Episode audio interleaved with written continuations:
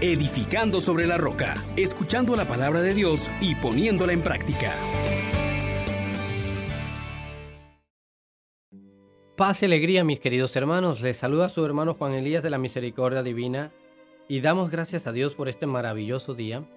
Una vez más nos permite acercarnos a su palabra, que hoy nos invita a tomar conciencia de que somos colaboradores de Dios, campo de Dios, edificio de Dios, para que el reino de Dios se manifieste. Dispongámonos a meditar en la primera carta de San Pablo a los Corintios, capítulo 3, versículos del 1 al 9. Dice así la palabra de Dios.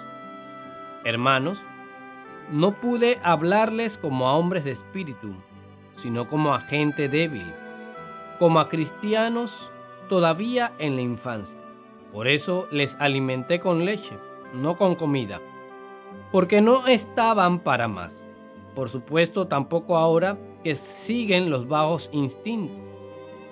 Mientras haya entre ustedes envidias y contiendas, es que les guían los bajos instintos y que proceden como gente cualquiera. Cuando uno dice, yo estoy por Pablo y otro yo por Apolo, no son como cualquiera. En fin de cuentas, ¿qué es Apolo? ¿Qué es Pablo?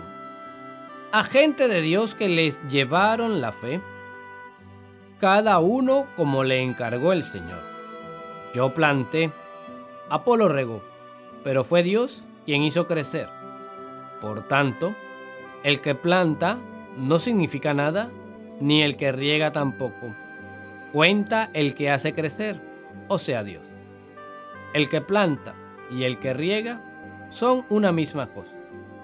Si bien cada uno recibirá el salario según lo que haya trabajado, nosotros, como colaboradores de Dios y ustedes, campo de Dios, son también edificio de Dios. Palabra de Dios. Te alabamos, Señor. Bien, mis hermanos, mis hermanas, hoy San Pablo pues nos llama la atención por varias cosas que estamos reflejando nosotros también en las comunidades. Y usa palabras fuertes para estremecernos ante aquella realidad de buscar a Dios de una manera equivocada.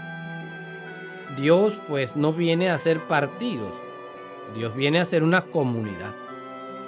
Y Pablo le echa en cara al pueblo de Corintios y también hoy a nosotros que somos cristianos todavía de la infancia. Eh, y nos dejamos mover por envidias, por contiendas, señales de que todavía en nosotros lo carnal, lo mundano sigue tomando el primer lugar. Cuando nosotros en medio de la comunidad creamos división o sectarismo, o peor aún, vamos por el predicador, vamos por el sacerdote o vamos por aquel que guía y no por Jesús. Hacemos un gran daño a la comunidad. Cuando nosotros no procuramos la gloria de Dios, sino engrandecer a X o Y persona, dejamos de ser ese pueblo de heredad que el Señor se ha escogido. Y hoy San Pablo nos invita a tomar conciencia de tres cosas muy importantes. Estamos llamados a ser colaboradores de Dios. Estamos llamados a ser ese campo en el que Dios haga crecer su reino y ese edificio de Dios en el que nosotros debemos adherirnos como piedras vivas. Por esto, la pregunta fundamental de este día es, al seguir a Cristo, ¿lo sigues a Él o sigues a los que te han llevado a Cristo? Es bueno dar gracias por esos que nos han traído la palabra. Es bueno reconocer que X o Y miembro del cuerpo de Cristo me ha edificado, pero no puede ser eso objeto de división. Este es mi grupo, mi, este es mi apostolado, esta es la única forma de ser cristianos. Cuidado. Dios no nos ha traído esas contiendas. No, esas envidias, mi grupo es mejor que el tuyo. No. La pregunta nuevamente resuena, ¿de quién eres? Y la respuesta debe ser unívoca, de Cristo. Y eso significa estar dispuesto a servir, estar dispuesto a abrirte a los demás, estar dispuesto a profundizar las verdades de la fe. No quedarnos en una cristiandad infante.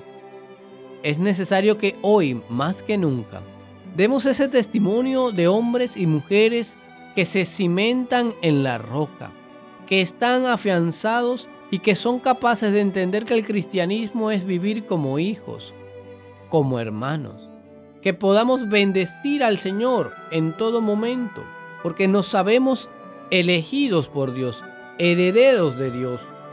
Él que nos mira desde el cielo, que se fija en nosotros, quiere abrirnos la riqueza de su corazón. Pero muchas veces se ve incapacitado porque nosotros estamos peleando tonterías.